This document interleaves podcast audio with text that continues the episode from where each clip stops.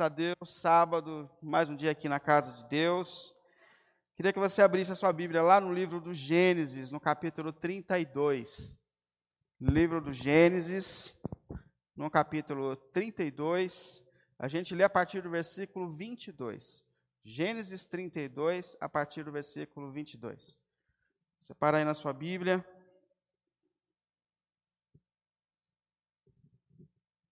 Gênesis 2, Aliás, Gênesis 32, a partir do versículo 22. Naquela noite, Jacó levantou-se, tomou suas duas mulheres, suas duas servas e os seus onze filhos para atravessar o lugar de, passar, de passagem do Jaboque. Depois de havê-los feito atravessar o ribeiro, fez passar também tudo o que possuía. E Jacó ficou sozinho então veio um homem que se pôs a lutar com ele até o amanhecer. Quando o homem viu que não poderia dominá-lo, tocou na articulação da coxa de Jacó, de forma que lhe deslocou a coxa enquanto lutava. Então o homem disse: Deixe-me ir, pois o dia já desponta. Mas Jacó lhe respondeu: Não te deixarei ir, a não ser que me abençoes. O homem lhe perguntou: Qual é o seu nome? Jacó, respondeu ele. Então disse o homem: Seu nome não será mais Jacó, mas sim Israel, porque você lutou com Deus e com os homens e venceu. Prosseguiu Jacó: Peço-te que digas o teu nome. Mas ele respondeu: Por que perguntas o meu nome? E o abençoou ali. Jacó chamou aquele lugar de Peniel, pois disse: Vi a Deus Vi a Deus face a face, e todavia minha vida foi poupada. Ao nascer do sol, atravessou o Peniel, mancando por causa da coxa. Por isso, até o dia de hoje, os israelitas não comem o músculo ligado à articulação do quadril, porque nesse músculo Jacó foi ferido. Vamos orar? Santo Deus e Pai, por tua graça e misericórdia, mais uma vez nós estamos aqui na tua casa, Senhor pelo nome santo de Jesus Cristo, por toda a tua graça e misericórdia que se estende a nossa vida e a nossa caminhada, Senhor. Mais uma vez nós estamos aqui, Pai. E pelo nome do Senhor Jesus Cristo, Santo Deus e Pai, nós te pedimos que na sua bondade, na sua misericórdia, Senhor, o Senhor use esses minutos que nós estaremos aqui para falar aos nossos corações e à nossa vida, Senhor. Nós estamos aqui, como sempre, precisando te ouvir, precisando da sua direção, precisando da sua palavra, precisando ouvir a sua vontade, precisando é, do confronto que a sua palavra traz à nossa maneira de viver, Senhor. Por isso, Deus e Pai, pelo nome do Senhor Jesus Cristo, mais uma vez, Senhor, em sua graça e em sua bondade, estenda suas mãos sobre esse lugar, estenda suas mãos sobre as nossas vidas, fale aos nossos corações, realinhe as nossas vidas aos seus propósitos eternos e soberanos pelo nome santo de Jesus, Pai, por tua graça. Amém, amém.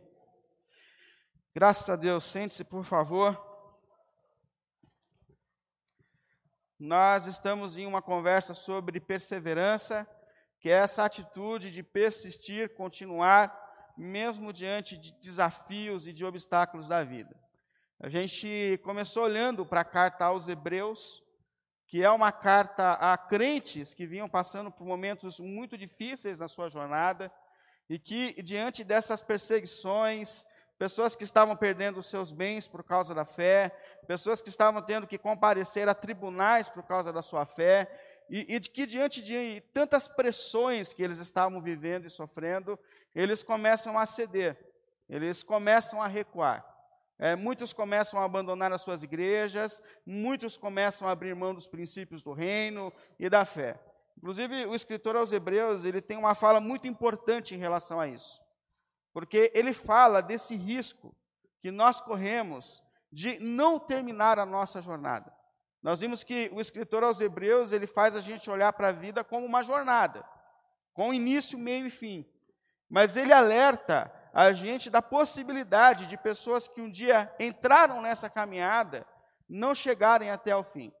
Capítulo 6 da carta aos Hebreus é um texto bastante importante, onde ele fala que pessoas que uma vez foram iluminadas, que provaram do dom celestial, que tornaram-se participantes do Espírito, é, experimentaram a bondade da palavra de Deus e os poderes da era por. Da era por vir. Ou seja, pessoas que de fato foram despertadas espiritualmente, mas que essas pessoas podem, em algum momento da jornada e da caminhada, abrir mão dessa fé, é, não continuar diante dos desafios. Então ele escreve a esses irmãos, e é óbvio que esse escritor é usado por Deus, e escreve a nós também, a essa geração, diante dos desafios que a gente tem enfrentado, diante da nossa jornada, Deus escreve a nós também, motivando-nos a continuar, a persistir na fé, na relação com Deus, mesmo em meio a todos os desafios do nosso tempo e da nossa jornada. Semana passada, a gente começou a falar a respeito de Abraão. Se você não viu, eu queria te convidar depois a acessar lá as nossas redes sociais Está lá a pregação para você ouvir. Nós vimos que Abraão, ele é o primeiro homem chamado por Deus a ser povo de Deus na terra. É em Abraão que Deus começa o povo dele na terra. A partir de Abraão, então, Deus fala: Eu construirei para mim uma nação, um povo meu. É um povo que eu darei a minha palavra, a minha revelação, que eu ensinarei os meus princípios eternos, um povo pelo qual eu anunciarei, anunciarei o meu propósito de redimir o ser humano, trazê-lo de novo, de novo a mim.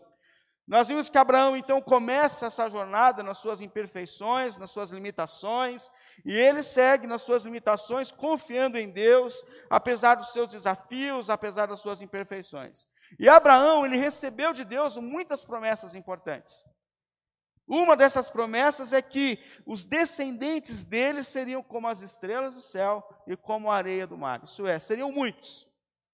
O filho que Abraão recebe de Deus para continuar essa promessa é Isaac. Isaac, nós vimos que Abraão, ele nasceu quando Abraão já tinha 100 anos de idade. Filho de Sara, esposa de Abraão. Ele teve um filho antes, Ismael. Porém, não era esse um filho da promessa. Mas a promessa de Deus era para Isaac e para Sara. É, é interessante esse detalhe, porque quando a gente olha para o contexto bíblico, a gente tem uma ideia machista. Mas a gente percebe que Deus fez questão de mostrar que a promessa dele era para Abraão e para Sara também. É que Deus valorizou a Sara nesse projeto. Então, aos 100 anos de idade, nasce Isaac, o filho da promessa. Eu não sei se vocês já perceberam isso, mas quando a gente olha para história de Isaac, a gente não tem muito o que dizer. Isaac foi um homem que casou-se aos 40 anos de idade, é, com uma mulher que o pai dele providenciou. Chega um momento que Abraão talvez perceba que Isaac está um pouco devagar, chegou aos 40, é, em casa, e ele fala para um servo seu: vá a uma terra dos meus parentes, de lá traga uma mulher para que meu filho se case. E esse servo fez o que ele mandou. Foi, trouxe uma mulher chamada Rebeca. Rebeca então tem esse encontro com Isaac, eles se apaixonam, eles casam, e Rebeca é uma mulher estéril, ela não pode ter filhos. Isaac passa um bom período da sua vida orando para que a sua mulher possa ter filhos. Até o momento que Deus ouviu a sua oração. Rebeca engravidou. E detalhe, engravidou de gêmeos. Isso que é fé, né? Engravidou, engravidou de gêmeos. E Logo na gestação, Rebeca é, percebe que existe algo de incomum acontecendo, porque existia um conflito no ventre dela. É, era, era uma, uma, uma gestação incomum, agitada demais. E, e, talvez conversando com Deus a respeito do que estava acontecendo no seu ventre, Rebeca então recebe de Deus é, a, a, a, o esclarecimento de que dentro do ventre dela existiam duas nações, dois filhos. E ele também já alerta a Rebeca que o mais velho seria servo do mais novo, o que contraria a regra da época, da primogenitura. Chega um momento, as crianças nascem. O primeiro que nasce é Esaú, que recebe esse nome de Esaú, que quer dizer peludo, cabeludo, ele nasce cheio de cabelo. Então é o primeiro a nascer, é o primogênito. Na sequência, agarrado ao calcanhar do irmão, é Jacó. É que Jacó quer dizer justamente isso é aquele que agarra no calcanhar, mas que tem mais sentidos, dizendo aquele que é malandro, trapaceiro. É, é, é nesse sentido que o nome de Jacó vai também. Bom, Deus, por alguma razão que nós não sabemos qual é, ele decide continuar essa promessa que ele fez a Abraão por meio da vida de Jacó. É, o descendente que daria continuidade à promessa de Deus é Jacó. Razões a gente não tem. Agora, se a gente não tem muito o que dizer a respeito de Isaac, a respeito de Jacó a gente tem muito a dizer. Se tem um sujeito que a gente tem história para contar, e quando a gente estiver no céu, que vai ter história para contar, esse sujeito é Jacó. Deixa eu começar aqui. Eu dividi a história de Jacó em algumas partes. É óbvio que não dá para a gente falar tudo a respeito da história de Jacó, porque é muita história. Mas eu queria colocar em algumas partes aqui. Primeiro, no conflito que ele teve com o seu irmão Isaú. Eles cresceram, se tornaram homens. Isaú tornou-se um homem de caça do campo, que, que ia para fora. E Jacó tornou-se um homem mais caseiro, mais próximo da mãe. Inclusive, tinha até uma preferência na casa. Isaac gostava mais de Isaú, gostava do estilo de vida dele, das caças que ele trazia para casa. Só que Rebeca gostava mais de Jacó, mais caseiro, mais próximo dela.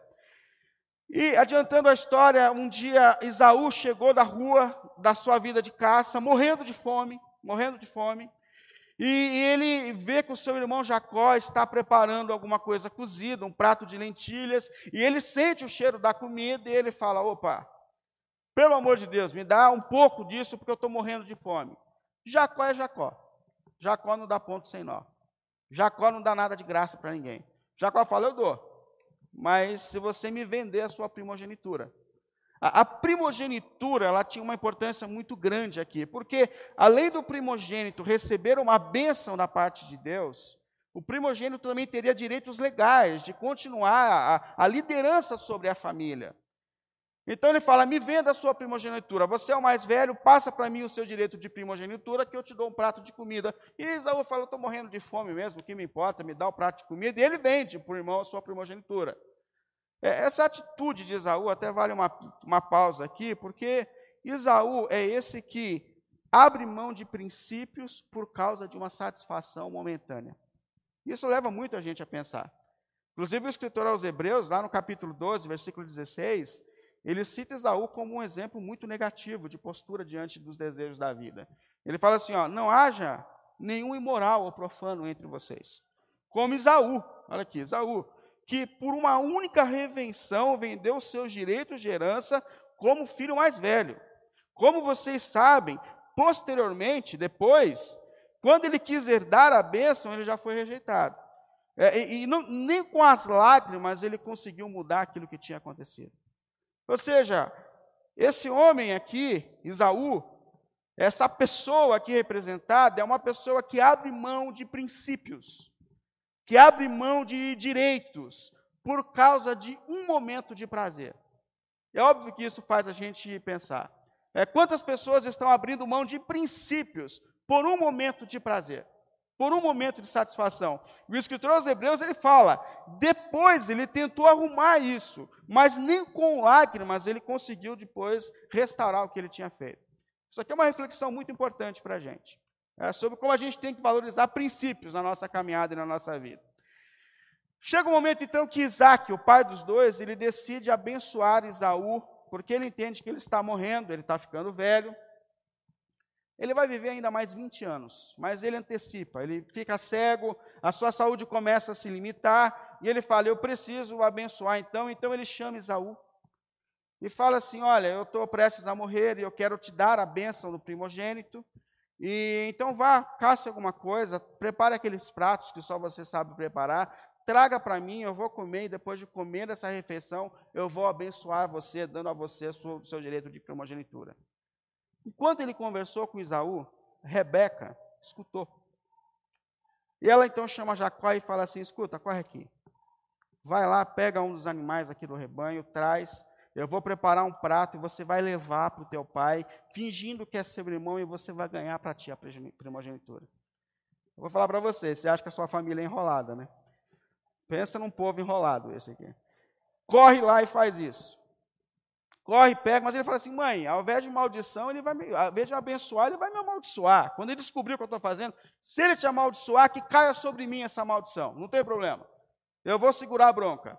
E outra coisa, meu irmão é cabeludo, eu sou sem pelo, não tem problema. A gente pega a pele do animal, olha a gambiarra, coloca num braço, e quando ele passar a mão, ele vai sentir o pelo, e ele vai achar que é você. E Jacó faz o que, ele, que a mãe dele mandou, arruma um animal, e eles oferecem, e, e Jacó então entra na presença do pai, e fala, quem está aqui? Ele fala, Esaú. Ele fala, engraçado, a voz é de Jacó. É você mesmo? Você aproxima um pouco mais. Aí ele passa a mão no braço e sente o pelo. Eu falo, bom, o braço é de Esaú mesmo. Estranho, é uma voz de um e o corpo do outro. Aí ele falou assim, mas como que você arrumou uma, uma caça tão rápido? Olha, olha, olha o grau que chega o ser humano, né? Onde você arrumou algo tão rápido e já preparou? Ele falou assim, Deus abençoou, pai. Deus abençoou, Deus me ajudou e eu consegui rapidinho. Coloca Deus no rolo dele. Então Jacó, Isaac come, abençoa Jacó, manifesta sobre ele toda a bênção da primogenitura, dá a ele a bênção, não só nesse sentido místico, mas os direitos legais, como filho, como primogênito. Jacó sai dali abençoado, quando ele sai, vem aqui chega. Isaú, com um prato de comida pronto. Aí Isaac entra em desespero, falou, mas escuta, você estava aqui agora? Falou, não, então já sei, é Jacó. Jacó é Jacó e ele enganou a gente. Isaú fica desesperado por aquilo e fala: Pai, é, é pelo menos uma benção, alguma coisa ficou para mim. Ele falou: Desculpa, mas o que eu tinha eu já dei tudo para o seu irmão e você perdeu, infelizmente. Diante disso, Isaú ele cria uma ira contra Jacó. E ele então decide que vai matar Jacó. Ele começa a dizer: Quando meu pai descer a sepultura, meu irmão vai descer atrás. Rebeca fica sabendo disso. Olha no que que deu o excesso de intromissão de Rebeca na vida dos filhos, né? Então a Rebeca ela fica sabendo disso. Aí ela chama Jacó e fala assim: "Foge daqui porque o teu irmão está planejando, ele vai matar você". E nesse momento então Jacó pega as suas coisas, a sua mochila e corre para a terra de Arã, é onde tinha o irmão de Rebeca, Labão, sujeito mais enrolado do que Jacó, por incrível que pareça. E ele corre para essa direção, corre para essa terra fugindo do seu irmão. Mas é interessante que é nessa caminhada para Arã que Jacó tem a sua primeira experiência com Deus. Lá no Gênesis 28, fala que ele caminhando para lá, ele percebe que o dia já está acabando e ele arruma um lugar para dormir, ele coloca uma pedra como travesseiro e ele dorme. E, e ele teve um sonho nessa noite. Ele viu uma escada que tinha os pés na terra e que dava acesso ao céu. E, e, que por essa escada subiam e desciam os anjos de Deus. E que Deus colocou-se naquele momento ao seu lado. Inclusive, Deus disse algumas coisas muito importantes a Jacó naquele momento. Ele estava ali, ao lado dele estava o Senhor, e disse-lhe: O Senhor dizendo a Jacó: Eu sou o Senhor, o Deus do seu pai Abraão e de Isaque. Darei a você e aos seus descendentes a terra na qual você está deitado. Os seus descendentes serão como o pó da terra, e se espalharão para o oeste e para o leste, para o norte e para o sul. Todos os povos da terra serão abençoados por meio de você e da sua descendência. Eu estou com você e cuidarei de você, aonde, você, aonde quer que você vá. E eu te trarei de volta a essa terra, e não deixarei você enquanto não fizer o que eu estou lhe prometendo. São lindas as palavras de Deus a Jacó. Mas, ao mesmo tempo, esse texto revela para a gente a imaturidade espiritual de Jacó. Porque diante disso, quando ele acorda, ele fala: opa, Deus está aqui. Eu não sabia que Deus habita aqui nesse lugar. Aí, diante dessa experiência, ele fala assim, versículo 16, do capítulo 28. Quando Jacó acordou do sono, ele disse: Sem dúvida o Senhor está nesse lugar. Mas eu não sabia. Eu tive medo e disse: Temível é esse lugar, não é outro, senão a casa de Deus, e está à portas dos céus. Na manhã seguinte, Jacó pegou uma pedra que tinha usado como travesseiro, colocou-la no pé na coluna e derramou óleo sobre o topo e, e deu o nome de Betel àquele lugar, embora a cidade antigamente se chamasse Luz. Então Jacó fez um voto. Esse voto de Jacó expressa como Jacó ainda está no beabá da sua caminhada espiritual. Então Jacó fez um voto a Deus diante da sua experiência, dizendo: se Deus estiver comigo, se, se Deus estiver comigo, cuidar de mim nessa viagem que estou fazendo, prover-me comida e roupa, e levar-me de volta em segurança à casa do meu pai, então o Senhor será o meu Deus. Se ele fizer isso por mim, se ele caminhar comigo, aí o Senhor então será o meu Deus. E detalhe: se de fato ele me abençoar, eu vou começar a dar o dízimo de tudo que ele me der. Essa, essa experiência, essa resposta de Jacó a Deus, mostra algumas coisas muito importantes. Primeiro, que eu percebo aqui: filho de crente não é crente.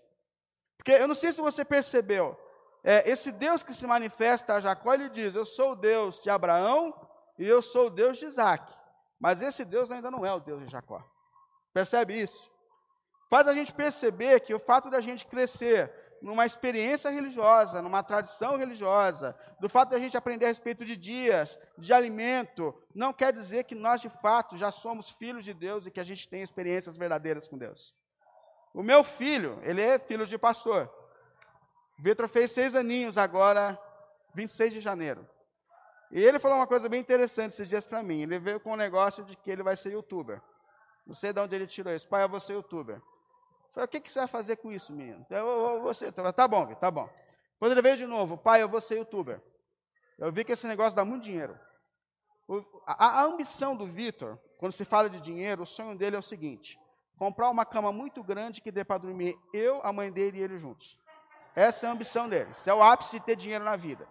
Então, esses dias ele perguntou, pai, tem dinheiro, não sei o quê, mas o ápice do sonho do Vitor é só isso, é comprar uma cama que caiba todo mundo para dormir junto.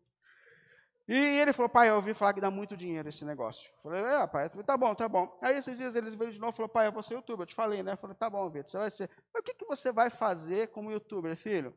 Aí ele falou assim, eu vou falar a respeito de Jesus. Aí eu falei, opa, até deu uma arrepiada, né? Eu falei assim, opa, pai, eu começar a levar a sério esse negócio agora. Mas a verdade é assim, que o fato de meu filho nascer dentro de uma tradição cristã, numa casa de um pastor, não quer dizer que meu filho já tenha uma relação viva e verdadeira com Deus. E eu oro muito pelo Vitor para que no momento certo, na maturidade dele, ele conheça o Senhor assim como eu conheci. Para que ele tenha experiências pessoais com Deus. Para que ele assuma um compromisso não simplesmente com um dia ou com uma tradição, mas que ele experimente desse Deus e que ele viva também para esse Deus. Porque quando a gente olha para a história de Jacó, a gente percebe que é, o fato dele ter nascido e ser neto de Abraão e filho de Isaac, ele ainda não tinha o Deus deles como Deus da sua vida. É, isso aqui é muito importante. Ao mesmo tempo que esse texto revela ainda o quanto Jacó é imaturo espiritualmente, porque percebe que a, a maneira que ele fala com Deus é uma maneira de troca. Se o Senhor me abençoar, o Senhor será o meu Deus. Se o Senhor me der bens materiais, aí eu vou dar o dízimo. E a gente sabe na maturidade espiritual que o que a gente faz é sempre uma resposta à graça que nos alcança e não uma moeda de troca com Deus. Isso aqui representa o início da caminhada espiritual de Jacó, a maturidade espiritual de Jacó.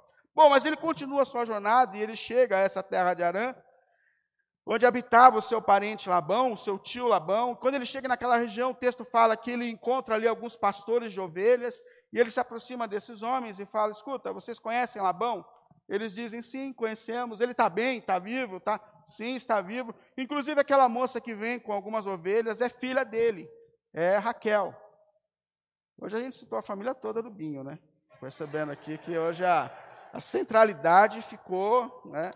A história de Jacó. Seu nome não é Jacó, não, né?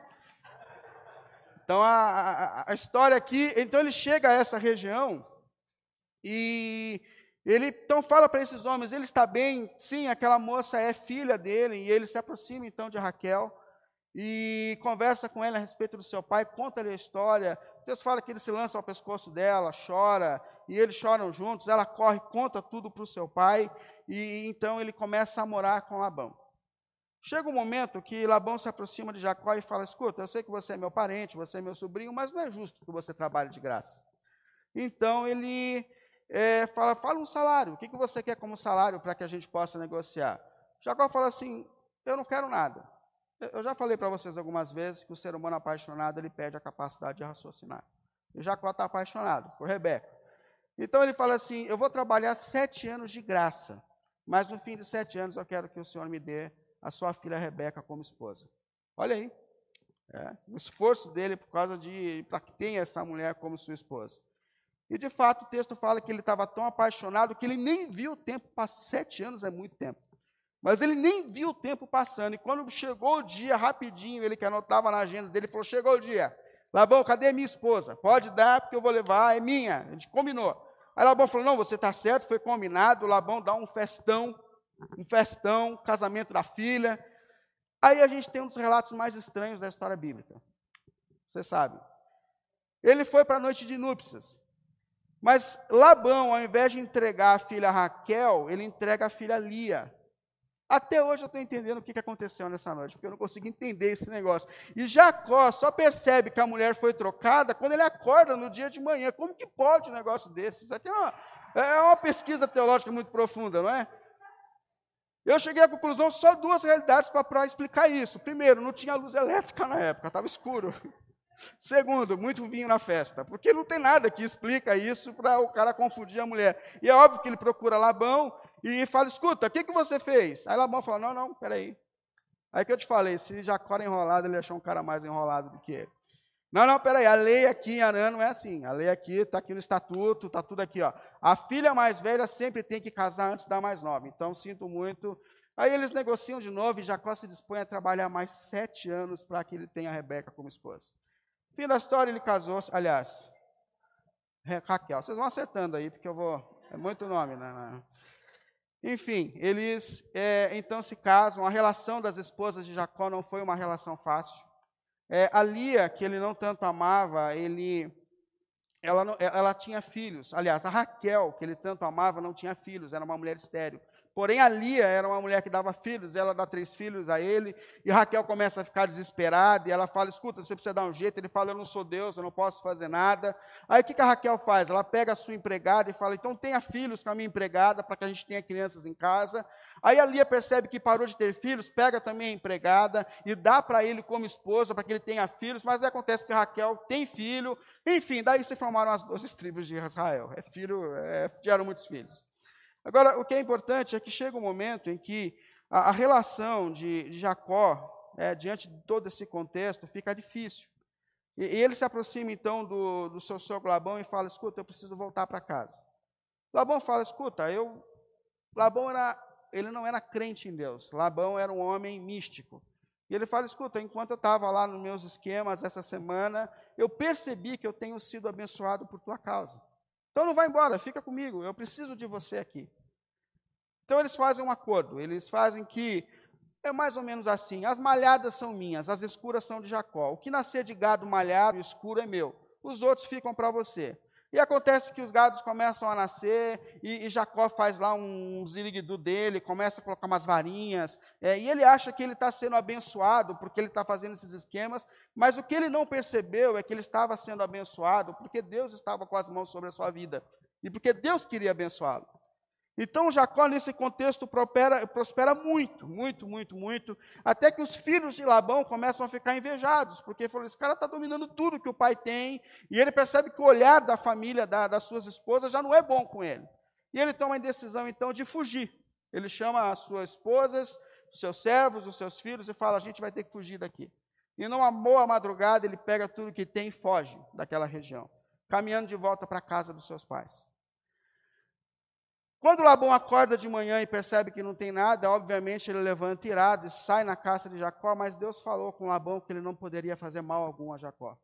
Então, quando ele chega, ele chega passivo. Eles acertam algumas coisas, inclusive aquela frase que a gente fala, que o Senhor te abençoe, que o Senhor nos veja e nos guarde enquanto nós estivermos longe uns dos outros.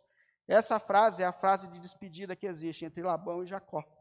Eles se despedem, que o Senhor nos abençoe, nos veja, nos guarde enquanto nós estivermos separados. E Jacó então continua a sua jornada de volta à casa dos seus pais. Porém, a, a maior dificuldade, ou o maior desafio que Jacó tinha que enfrentar ainda estava por vir. Porque vocês lembram que ele saiu da casa dos seus pais, fugido da casa do seu, do seu irmão Esaú, que queria matá-lo.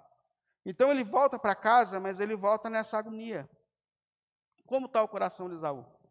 É, como Esaú pode me receber? Será que esse desejo de vingança que existia no coração do meu irmão ainda está sobre ele? Aí ele tem uma ideia, ele fala: Eu vou começar a mandar uns presentes para o meu irmão, para já ir amolecendo o coração dele. Então ele pega alguns dos seus servos e fala assim: pega essa parte aqui do nosso rebanho, vá na frente. Quando vocês chegarem diante de Esaú, vocês falam assim: Isso aqui é Jacó que está mandando. Para já ir amolecendo o coração do meu irmão, já. Então, assim, fala para ele. Aí os servos vão, levam o presente e voltam para Jacó. Jacó fala assim: e aí, como foi? Então, nós demos para ele. E aí, o que, que ele falou? Acontece que ele está vindo ao seu encontro com 400 homens. Nesse momento, Jacó tem um momento assim de desespero na sua vida. Ele começa a pegar as suas crianças, ele começa a pegar sua família, os seus bens, e começa a dividir por lugares diferentes. Ele fala: quando meu irmão vier para me matar, pelo menos ele vai achar uma parte do povo e não vai achar outra. Ele começa a separar ali por prioridades, por preferências, a sua família. E ele entra num total momento de agonia naquele momento, com o medo que ele está passando. Porém, porém, acho que a maior experiência espiritual de Jacó acontece justamente nesse momento. Às vezes a gente fala que as maiores experiências espirituais que a gente tem acontecem nos momentos mais difíceis da nossa vida. E de fato, isso aqui, mais uma vez, é demonstrado por meio da vida de Jacó. O texto fala que ele atravessou um, o vale de Jaboque, é, que era um lugar que ele precisava atravessar, um rio que ele precisava atravessar. Atravessou a sua família, atravessou os seus bens, e chega um momento em que Jacó fica sozinho. Desse lado, sozinho. E estranhamente aparece um homem e esse homem começa a lutar com Jacó. Braçal. Eles começam a lutar. Ah, o texto, a experiência bíblica diz que esse homem que apareceu para lutar com Jacó é o próprio Deus. Isso a gente chama de uma epifania. Um momento em que Deus é, assume uma natureza física, humana, e aparece na história. Então aconteceu aqui que o próprio Deus, de uma maneira física, humana, apareceu e começou a lutar com Jacó seriamente. E eles lutaram a, a noite inteira. E, e quando está clareando o dia, esse homem fala: Deixa eu ir embora. E Jacó fala assim: Você não vai sair daqui enquanto você não abençoar-me. Jacó percebeu que é, esse ser que estava diante dele era um ser divino, e ele fala: Não vou deixar você ir enquanto você não tocar na minha vida, enquanto você não me abençoar. E essa, essa fala de Jacó, ela tem uma experiência, tem uma, uma lição muito importante, porque Jacó, ele luta com Deus pedindo uma bênção do jeito que ele é. Isso aqui é muito importante. Ele é Jacó. O que, que Jacó quer? O Jacó quer as bênçãos de Deus. Jacó quer a mão de Deus sobre a sua vida. Jacó quer, Jacó quer prosperidade. Jacó quer o Deus que, que lhe dá todas as coisas. Jacó quer a proteção de Deus. Porém, Jacó não quer deixar de ser Jacó. Ele não quer viver a transformação. E é óbvio que quando a gente olha para isso, a gente olha para a nossa vida, para a nossa história. Porque todo ser humano, todo ser humano quer as mãos de Deus que abençoa sobre a sua vida. Todo mundo quer bênçãos. Todo mundo quer o Deus que protege, todo mundo quer o Deus que livra do mal, mas poucos são aqueles que querem se colocar nas mãos de um Deus que transforma a nossa vida e a nossa história. Poucos de nós queremos deixar de ser Jacó. Sabe, eu, eu penso muito nesse período de pandemia que a gente está vivendo, onde muitas pessoas ficam dizendo assim: ai, pastor, é, é quando que a gente vai voltar para a vida? É quando que a gente vai voltar para a rotina? E eu fico pensando: voltar para quê? Voltar para quê? Para aquela maneira desanimada de chegar na igreja? Será que às vezes a gente não está dizendo assim, é, o excesso de culto é uma maneira de alguém orar por mim? É uma maneira de alguém explicar a Bíblia por mim? É a maneira de alguém ter vida devocional por mim, para que eu possa continuar vivendo distante de Deus? Durante a semana, nas entrelinhas da minha vida, para que eu consiga, para que eu possa continuar com meus antigos hábitos, mas que alguém faça por mim. Isso é muito importante. Jacó quer ser abençoado, nós queremos ser abençoados, mas poucas vezes nós queremos ser transformados, deixar os nossos maus hábitos, deixar de, de viver de uma maneira distante de Deus, deixar a nossa hipocrisia religiosa, abandonar os nossos pecados. Até que Deus então se aproxima de Jacó e ele toca em Jacó, ele fere Jacó. E ele pega Jacó pelo rosto e fala assim: Quem é você? Quem é você, Jacó? E ele fala: Eu sou Jacó. Eu sou um pilantra, eu sou um trapaceiro, eu sou uma tranqueira de ser humano, eu não presto. Eu sou Jacó, Senhor. Eu preciso ser transformado por ti. Eu preciso do seu toque na minha vida. Eu preciso, Senhor. E quando Deus toca em Jacó e fere a costa de Jacó, Deus deixa uma coisa muito importante para todos nós. Ninguém que tem uma experiência verdadeira com Deus sai da mesma forma. Ninguém que tem uma experiência pessoal com Deus jamais de ser, deixará de ser ferido na sua maneira de ser e de viver. Todo mundo que tem uma relação viva com Deus, um encontro poderoso com Deus, sai mancando, sai marcado, sai transformado. Por isso que Deus olha na, naquele homem e fala assim: escuta, você não é mais Jacó, agora você é Israel, você é um abençoador, de você virão muitas nações.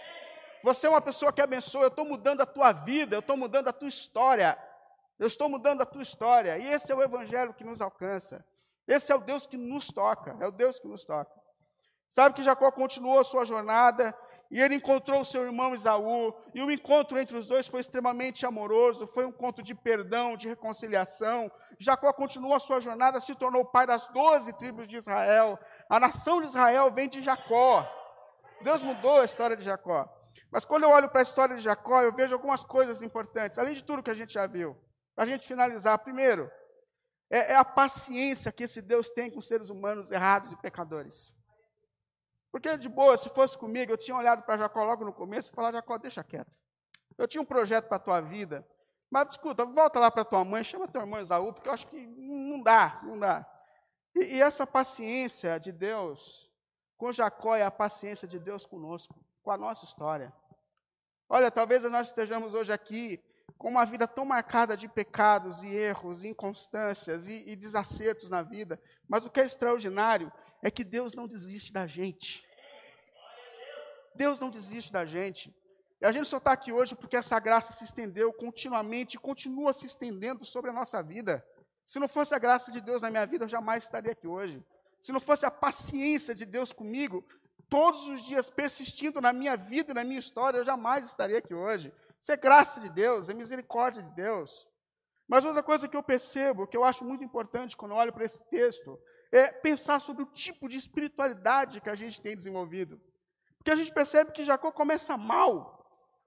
Jacó começa dependendo de fenômenos para crer. Jacó começa negociando com Deus. Percebe isso?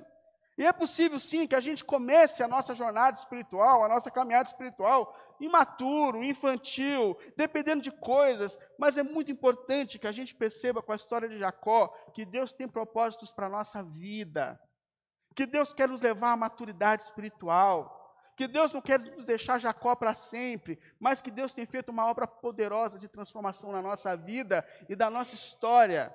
E olha, irmãos, o mundo pregou e ensinou para a gente que sucesso é material, que o, o, ápice do caminho é o carro que você vai andar, é a casa que você vai ter. Isso foi o mundo que lançou. Jesus falou: o bem de um ser humano não se mede pelos bens que ele possui, a qualidade de um homem não se mede pelos bens que ele possui. Isso para Deus não é nada.